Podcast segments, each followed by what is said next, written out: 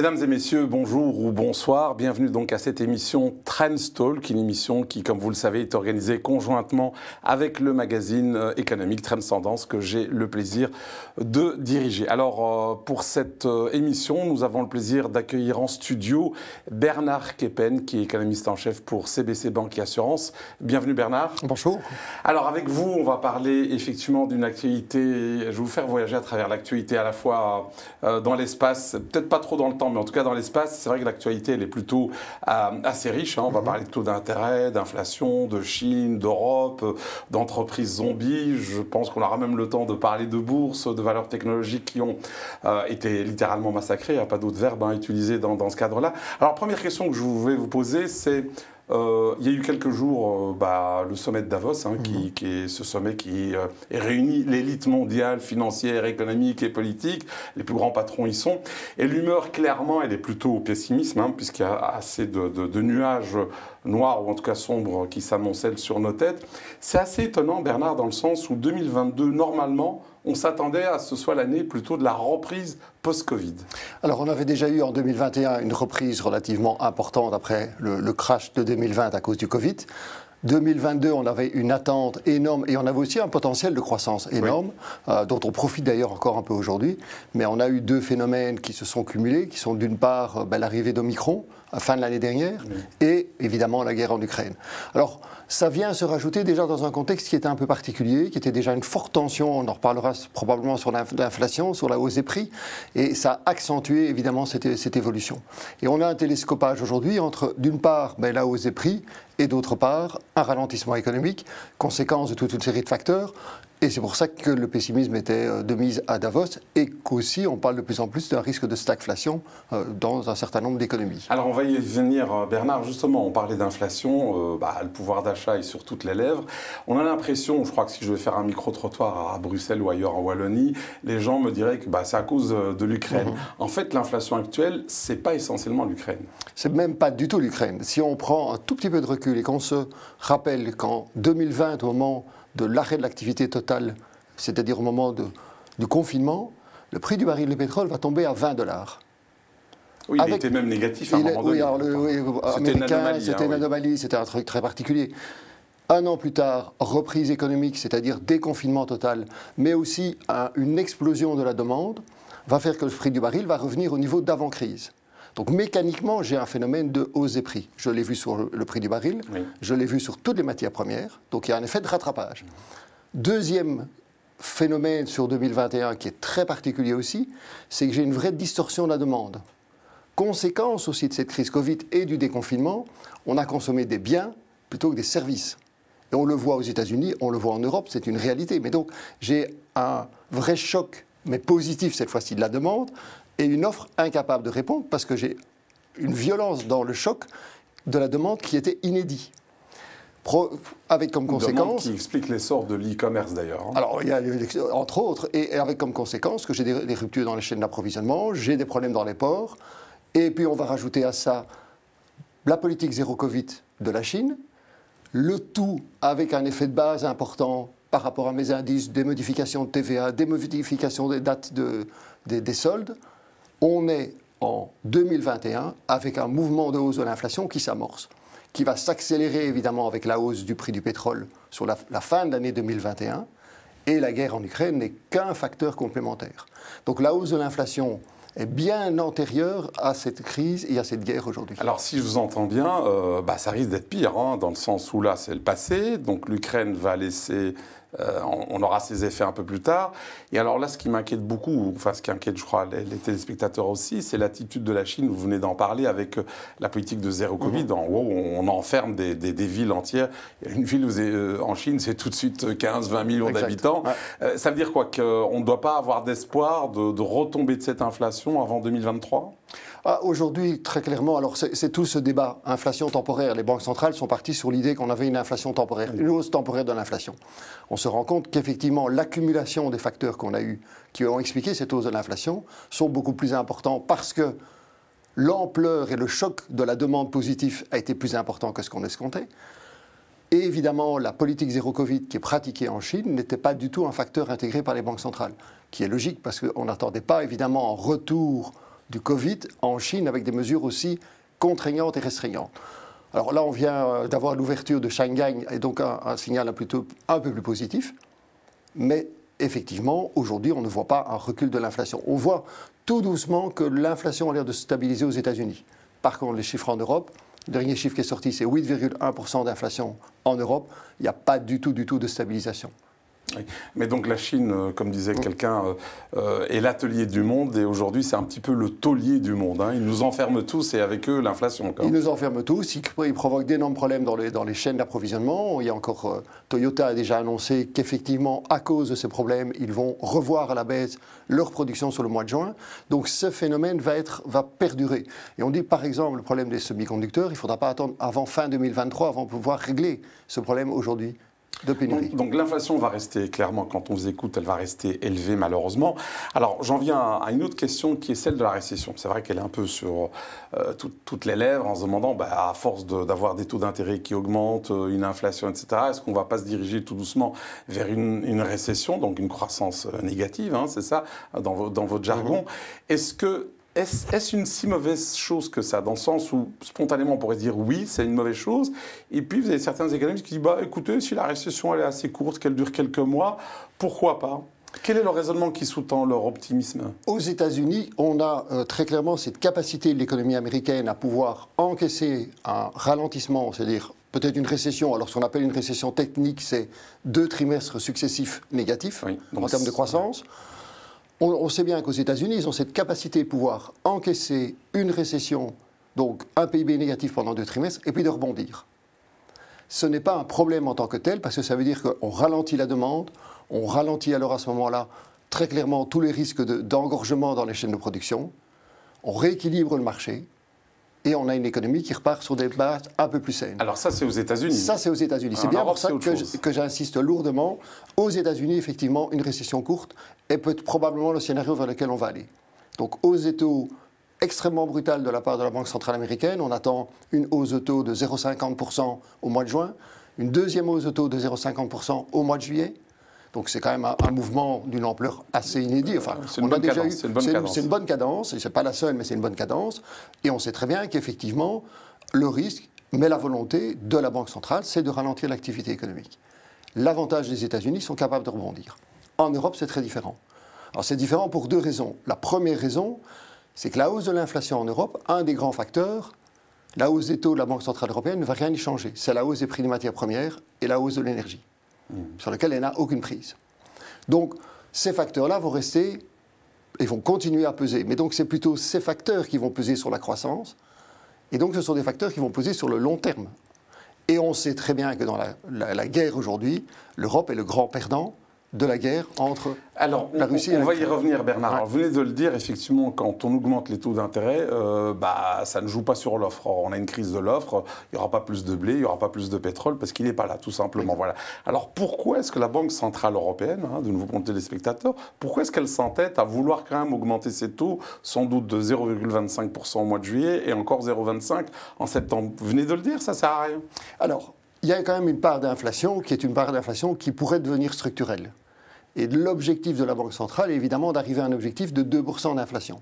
Donc si je fais abstraction de l'énergie, même de l'alimentaire, j'ai quand même un taux d'inflation aujourd'hui en Europe qui dépasse les 4%. Donc on est au-delà de l'objectif de la Banque Centrale Européenne, donc elle doit réajuster ses taux.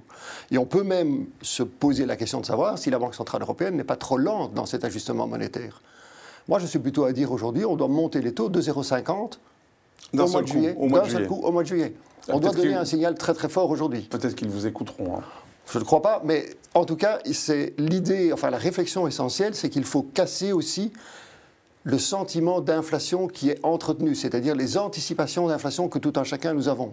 Et vous, vous ne pensez pas que la volonté aussi de la Banque centrale d'augmenter les taux, c'est peut-être aussi de rendre plus attrayant l'euro et donc de diminuer l'inflation importée? C'est la deuxième raison pour laquelle elle devrait augmenter les taux de 0,50, exactement. Alors, vous, vous êtes économiste depuis quelques années maintenant, on se connaît depuis quelques années, et c'est vrai que la géopolitique... Euh, on n'en parlait pas trop quand on parlait de, macroéconomie, euh, de marché financier encore moins. Bon, la géopolitique, c'est pas très important.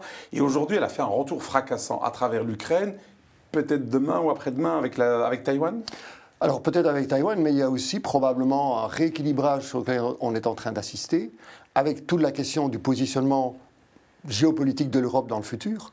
Alors on voit, on dit oui, l'Europe se positionne, l'Europe est unie, l'Europe parle d'une seule voix par rapport à la Russie et à l'Ukraine, mais en attendant, l'Europe reste très dépendante des États-Unis. Est-ce qu'on va rester dans ce modèle-là? Donc le risque géopolitique du positionnement de l'Europe. Quel est le positionnement que va avoir la Chine et l'Inde par rapport à la Russie? Alors c'est tout le débat, est-ce qu'à un moment donné, tous les flux que la, Russie demain ne pourra plus tourner vers l'Europe et va les tourner vers l'Asie? Donc ça va poser aussi un nouveau mhm. rapport de force.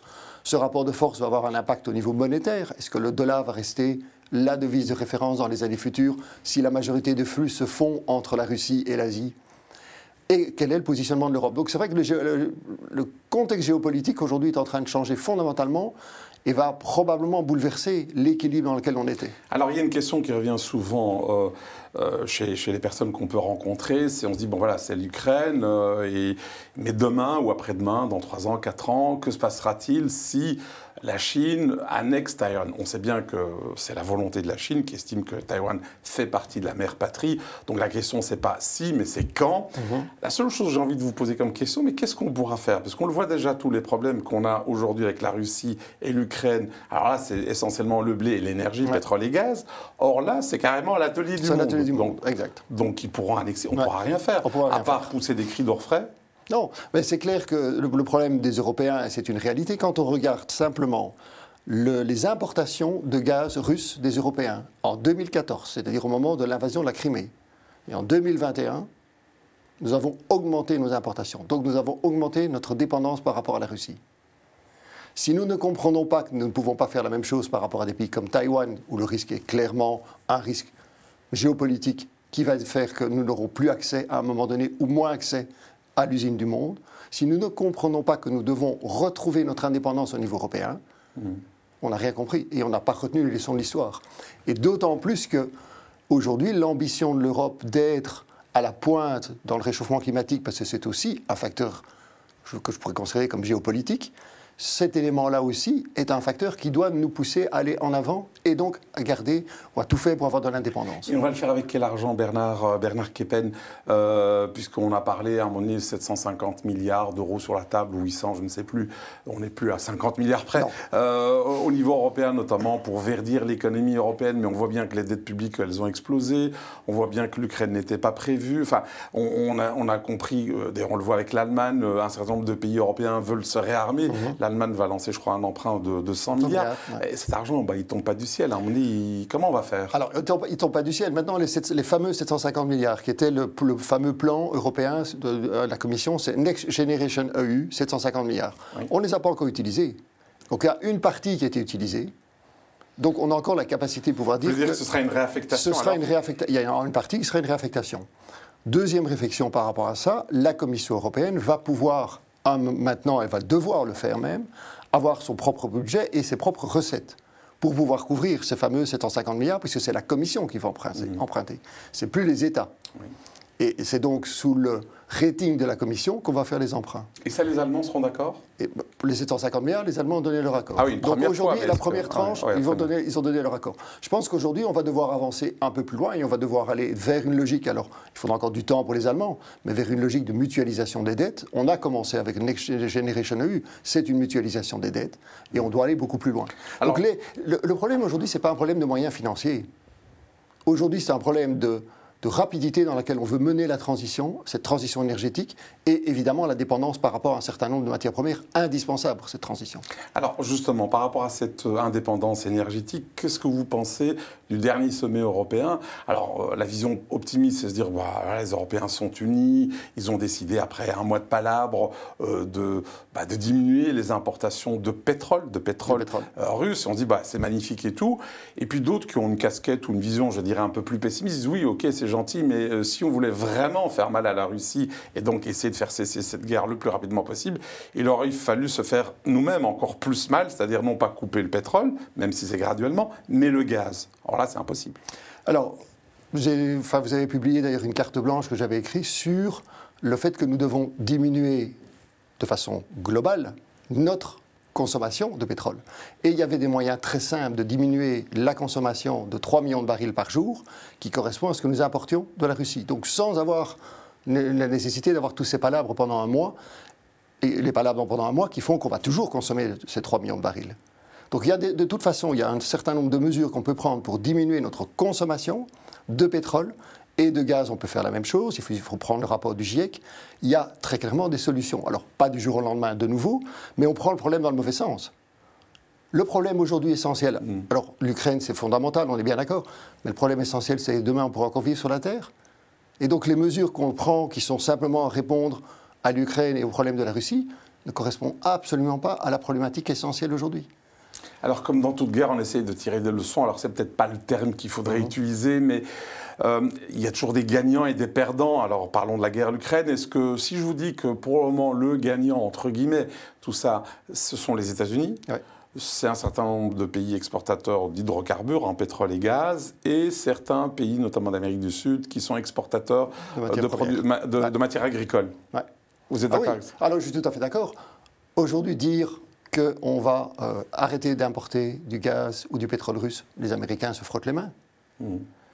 Aujourd'hui, les Américains qui demandent aux pays de l'OPEP, et en particulier à l'Arabie saoudite, d'augmenter sa production. Pourquoi je n'ai pas une augmentation du pétrole de gaz de schiste aux États-Unis? Parce que les producteurs américains n'ont aucun intérêt à avoir une baisse du prix du baril de pétrole. Mmh. C'est eux sont exportateurs de pétrole. Donc nous sommes, nous, les grands perdants, effectivement, de cette évolution, et on est d'autant plus perdants qu'on ne, se, on ne se rend pas compte et on n'anticipe pas. Et on doit absolument réduire notre dépendance. Alors revenons vers les perdants. Clairement, l'Europe, on en a suffisamment parlé. Euh, un jour ou l'autre, quand même, la Russie, le belligérant, sa victime principale et unique, euh, enfin pas unique, en tout cas principale, l'Ukraine, et quoi Et d'autres pays émergents, mais qui, eux, malheureusement, n'ont pas de produits agricoles à exporter ou de pétrole C'est clair que quand on voit que la Russie et l'Ukraine, c'est pratiquement 25% du marché du blé, euh, des pays comme l'Égypte importent 80% de leur blé. Donc on va avoir un vrai déséquilibre et donc une grande difficulté dans un certain nombre de pays qui sont déjà en difficulté. Autre pays que je peux citer, c'est la Syrie. La Syrie est extrêmement dépendante du blé. Ce n'est pas pour rien qu'aujourd'hui qu'on dit qu'il y a des bateaux qui quittent euh, Mariupol et autres avec du blé ukrainien, mais qui sont des bateaux russes qui vont en Syrie. Donc là, il y a un vrai, danger et un vrai risque. On dit, alors, ce n'est pas un problème de quantité aujourd'hui, c'est un problème de distribution. Mhm. Et ces pays-là vont être effectivement extrêmement. C'est intéressant d'en parler parce que nous, on parle de temps en temps de pénurie pour tel ou tel produit. Il faut se rendre compte que pour d'autres pays, on parle plutôt de famine. On, parle, de famine, absolument. Alors, euh, euh, extrêmement important ce que vous venez de dire. Alors, on a parlé des gagnants et des perdants de la crise. Euh, dans ces perdants, est-ce que vous imaginez, comme certains de vos confrères, qu'on pourrait aller jusqu'à, on ne le souhaite pas, mais jusqu'à des émeutes de la faim dans le pourtour méditerranéen avec tout ce que cela implique? On, est dans la situation qu'on avait déjà connue en 2010-2011 avec des hausses de prix euh, de, toutes les matières premières agricoles. On est exactement dans la même situation. Donc il y a un énorme risque et qui est combiné évidemment à un risque climatique. Quand on voit la hausse des températures auxquelles on est en train d'assister dans certaines régions, en Inde, on parle de, de températures de 45 à 50 degrés. Donc ça veut dire des zones qui ne seront plus du tout habitables. Ça va provoquer des mouvements de population. Alors c'est peut-être pas 2022, mais c'est très clairement le, le, grand risque qu'on va avoir si on ne prend pas des mesures. De nouveau, on a une vision court-termiste, et donc avec cette vision court-termiste, on ne se rend pas compte des dangers. Et donc oui, euh, je pense que c'est un des grands facteurs de risque aujourd'hui. Alors Bernard Keppen, revenons à la hausse des taux d'intérêt euh, auxquels on assiste en ce mhm. moment euh, aux États-Unis, mais aussi en Europe. En tout cas, ça arrive. Enfin, les longs termes, ils augmentent déjà et à court terme bientôt. Est-ce que ça aura un impact sur un pays comme la Belgique dans le sens où, on le sait, on, s'attendait à avoir un certain nombre de faillites suite au Covid. Ça ne s'est pas produit ni en 2020 ni en 2021. Le taux de faillite a été même le plus faible depuis 21, depuis 20 ans. Pardon. Est-ce que là, on peut s'attendre à une augmentation des faillites euh, du fait de cette hausse des taux, notamment d'un certain nombre d'entreprises qu'on appelle zombies. Mhm. Hein. J'ai cru voir une étude l'an dernier qui, expliquait qu'il y avait à peu près 36 000 entreprises belges qui étaient des survivantes. Hein, voilà. Est-ce que vous vous attendez à ça en tant qu'économiste euh, bancaire? Est-ce que vos chiffres vous montrent ce genre de... Alors pour l'instant, on n'a pas du tout ce phénomène. Parce, enfin, il faut voir aussi deux choses. On n'a pas eu une explosion des investissements en 2021. Pourquoi? Parce qu'au moment où l'activité économique s'est arrêtée, on est avec une chute du produit intérieur brut qui est équivalent à celui d'une guerre, mais je n'ai pas eu de destruction. Donc je n'ai pas eu à un moment donné un besoin de reconstruction. Donc les outils sont repartis, les investissements sont restés conformes à ce qu'ils étaient en termes de prévision. Donc on n'a pas eu un boom en termes de crédit pour l'investissement. Par contre, effectivement, cette année-ci, on va avoir une conjonction de deux phénomènes. Un ralentissement de l'activité, qui est la conséquence probablement d'une diminution de la demande, parce qu'on voit bien que les indicateurs de confiance des consommateurs ont lourdement chuté à cause de la hausse des prix. Combiné à ça, une remontée des taux d'intérêt. Donc effectivement, on risque d'avoir une augmentation des faillites. Ce qui s'est passé en 2021, c'était un soutien par les États et donc on a une situation totalement anormale, il faut être clair, qui s'est répercutée, qui a, qui, a, qui a, perduré en 2020, 2021-2020, euh, répercuté aujourd'hui, ça va être beaucoup plus négatif. Un chiffre d'entreprises de, zombies, alors on est à peu près à 10-15%, c'est énorme pour l'économie belge. Donc c'est un vrai risque, effectivement, dans, dans, dans les... J'imagine que c'est surtout dans certains secteurs Typiquement l'ORECA, par typiquement l'ORECA, donc un certain nombre de secteurs, effectivement, qui vont être relativement impactés. Mais il y a toujours un effet de, d'effet de boule de neige, parce que s'il y en a un qui est touché, ben, vous avez votre fournisseur qui est touché. Effet domino. Oui. Alors, euh, restons sur, sur les taux d'intérêt. Est-ce que euh, vous pensez que cette anomalie historique qui consistait à avoir des taux d'intérêt négatifs, hein, comme on l'a eu pendant mhm. quelques années, on va enfin tourner la page de ces taux négatifs, puisque Aujourd'hui, ils sont à moins 0,5 sur la zone euro. Et normalement, si euh, Christine Lagarde, la présidente de la Banque Centrale Européenne, fait son, son boulot, bah, c'est fini en, septembre. Ah, c'est plutôt positif, ça. C'est plutôt positif. Alors, clairement, maintenant, on parle de taux, simplement du taux du dépôt de la Banque Centrale Européenne. Maintenant, mon taux réel, c'est-à-dire en tenant compte de l'inflation, est extrêmement négatif. Donc, ça veut dire que aujourd'hui, pour un consommateur traditionnel lambda, il va avoir la hausse des prix d'un côté, et il va être pénalisé sur ses comptes d'épargne parce qu'il a un taux négatif qui est historiquement élevé, par le niveau d'inflation que nous avons, et en particulier les épargnants belges, puisque nous avons un des taux d'inflation les plus élevés dans la zone euro. Donc oui, c'est bien, c'est clairement que des taux négatifs, c'est une anomalie.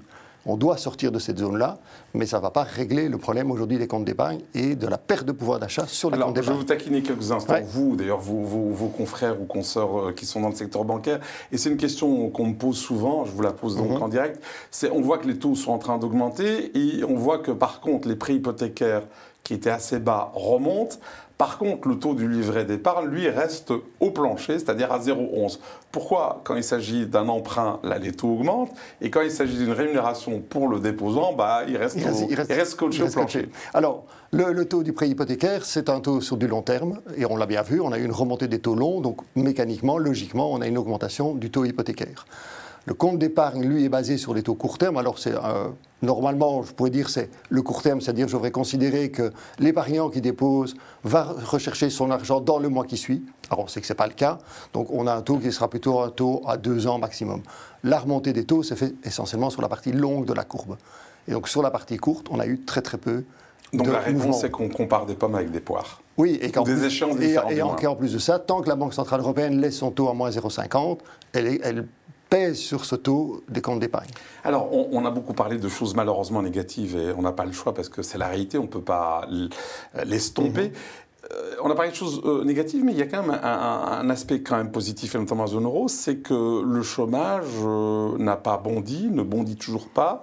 Alors il y a des différences entre le nord de l'Europe et le sud de l'Europe, mais c'est pas si mauvais que ça. Non, et c'est là où c'est quand on prend la notion de stagflation. Une stagflation, c'est une inflation très, très élevée et une stagnation. Alors, ce n'est pas nécessairement une récession, mais c'est un ralentissement économique et avec un chômage élevé.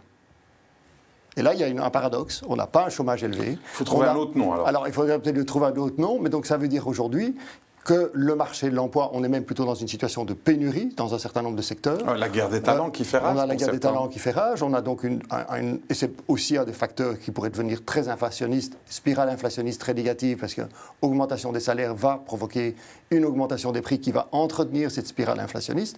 Donc c'est là où la Banque centrale européenne mmh. doit agir. C'est pour ça qu'elle doit agir. Et donc c'est vrai qu'il y a un vrai paradoxe aujourd'hui. C'est peut-être aussi cet élément qui permettra d'éviter une récession trop brutale parce qu'on a, on a cette pénurie de main-d'œuvre. Mais c'est aussi un énorme défi, et en particulier pour la Wallonie, parce que nous avons un taux d'emploi qui est beaucoup trop faible. Nous avons un déséquilibre sur le marché de l'emploi entre le besoin des entreprises aujourd'hui et un certain nombre de jeunes particulièrement qui restent au chômage. Malheureusement, ce n'est pas nouveau. Ça ne fait Malheureusement, ce n'est pas nouveau, mais c'est que ça s'accentue aujourd'hui. Alors, Bernard Keppen, on, termine cette session, cette, cette, euh, cette, interview, pas fleuve, qui malheureusement trop court même à, mes yeux et à mes oreilles, euh, en parlant des marchés financiers. Mhm. Euh, est-ce que les taux d'intérêt qui sont en train d'augmenter sont la cause principale euh, ben, de cette chute auquel on assiste depuis plusieurs mois, plusieurs semaines maintenant, des marchés financiers. J'ai vu un chiffre de 5 000 milliards de dollars qui ont été effacés en bourse. Est-ce que c'est la raison principale? Alors c'est la raison principale sur les valeurs technologiques, certainement, puisque là, les valeurs technologiques, on valorise des bénéfices futurs. Alors plus euh, je vais être optimiste et plus je vais bien valoriser ma valeur, mais c'est une valorisation qui ne se fait pas à 3 mois, mais qui se fait à 3, 4 ou 5 ans, plus évidemment j'ai des taux bas, plus cette valorisation va augmenter. Quand j'ai des taux qui remontent, eh bien la valorisation va être impactée par cette remontée des taux, parce que ça veut dire que si j'ai une obligation sans risque, je vais avoir une meilleure rémunération, et donc je vais demander une rémunération complémentaire ou plus importante sur mes valeurs technologiques. Ça, c'est le premier facteur. Le deuxième facteur, ces valeurs technologiques ont profité d'un contexte inédit avec la crise Covid. Aujourd'hui, on a, alors on n'a pas un retour à la normale, mais quand même en partie. Et donc, une partie des éléments qui soutenaient ces valeurs sont moins présents. Et c'est la conjonction des deux qui explique cette correction sur les valeurs technologiques. Et vous ne pensez pas qu'il y a aussi d'autres éléments qui peuvent jouer, Bernard, dans le sens où euh, on a vu des, des valeurs qui ne gagnaient pas d'argent, qui n'avaient même pas de chiffre d'affaires, qui étaient même en perte et tout, on pourrait appeler des tech daubes. Mhm. Est-ce que le marché ne fait pas simplement aujourd'hui une sélection entre les tech daubes, hein, si je puis les appeler ainsi, et puis les bonnes valeurs technologiques? Il y, a, il, y a, clairement peut-être un espèce que je pourrais appeler un darwinisme euh, sur les marchés financiers aujourd'hui, avec ce qu'il ne faut pas l'oublier aussi, qui n'arrive seulement que maintenant, puisque c'est à partir de ce mois-ci que c'est le cas, c'est que les banques centrales, en tout cas la Banque centrale américaine, vont commencer à retirer des liquidités en réduisant la taille de leur bilan. Donc j'ai aussi moins d'injections de liquidités, et on sait que les liquidités ont soutenu, en créant peut-être des bulles, sur un certain nombre d'actifs financiers. Elles sont en train d'exploser, ces bulles Elles sont en train d'exploser. Euh, pas l'immobilier. Enfin, visiblement, en tout cas pas, en Belgique. on en parle depuis des années, on mais on, en parle, depuis de cette bulle. Euh, oui, exactement. Maintenant, la bulle en Belgique, il n'y en a pas. Il n'y a pas une ah, bulle. La Banque nationale dit qu'il y a une surévaluation, je ne sais plus quoi, 10-15%. Oui, mais si on regarde par rapport aux autres capitales européennes ou pays européens, il n'y a pas de bulle en Belgique. Mm. On a une, une, progression très lente des prix depuis des années, avec des facteurs qui sont aussi des facteurs démographiques, ce qui n'est pas le cas dans d'autres pays européens, et on est très loin des prix qui sont pratiqués dans d'autres villes si je prends Bruxelles par rapport à d'autres villes. Donc, cette valorisation, il faut que, enfin, moi je suis très prudent par rapport à ça parce que le, Fonds monétaire international avait à un moment donné estimé qu'il y avait une surévaluation de l'immobilier en Belgique de 60%. On n'a jamais compris d'où venait le chiffre. La Banque européenne s'inquiète aussi, mais de façon globale de cette surévaluation. La Banque nationale de Belgique revient systématiquement sur ce risque. Oui, il y a un risque parce qu'il y a un risque d'endettement, mais probablement pas un risque de surévaluation du marché. Alors un dernier mot, on m'en voudrait si je vous posais pas la question, c'est les crypto-monnaies, hein, Bernard. Euh, on, a vu, alors c'est mon sentiment, et peut-être qu'on n'est pas obligé de le partager, j'ai vu un certain nombre de personnes attirées par ce marché mhm. des crypto-monnaies, je dirais plus par cupidité que par raisonnement. Est-ce qu'aujourd'hui vous diriez, voilà, en fait on se rend compte que ce ne sont pas des crypto-monnaies, ce sont simplement des actifs spéculatifs, ou c'est exagéré? Non, pour moi ça a toujours été des crypto-actifs parce qu'une monnaie, c'est un moyen d'échange. Et aujourd'hui, je ne peux pas encore aller acheter mon pain avec une crypto-monnaie. Donc simplement, cet élément-là, pour moi, n'est pas... Factuellement, il n'existe pas. Donc c'est un actif financier comme un autre qui peut que je peux très Alors vous bien. Dites comme un autre, à un moment ils ont dit non, non, c'est totalement décorrélé de la planche à billets de la Banque centrale. Justement, c'est pour ça qu'il faut en acheter. Et aujourd'hui, on voit qu'elles sont corrélées à la bourse comme de, vulgaires valeurs technologiques. Exactement, exactement. Et c'est bien, ça montre bien que ce n'est pas une crypto-monnaie, c'est un crypto-actif. Je n'ai aucun euh, problème d'avoir des crypto-actifs dans mon portefeuille si je le considère bien comme un crypto-actif. Donc, c'est comment je le perçois, comment je l'appréhende qui est pour moi fondamental. Maintenant, c'est clair aussi qu'on a eu toute une série de nouveaux investisseurs qui se sont lancés sur ces marchés et qui aujourd'hui ben, font la triste découverte ou de la réalité, c'est-à-dire un actif financier, c'est fluctuant. Voilà, euh, Bernard Kepen, merci pour votre présence ici, votre partage d'expertise. On arrive au terme de cette émission et donc je vous propose bah, de nous retrouver la semaine prochaine avec un autre invité. À tout bientôt. Merci.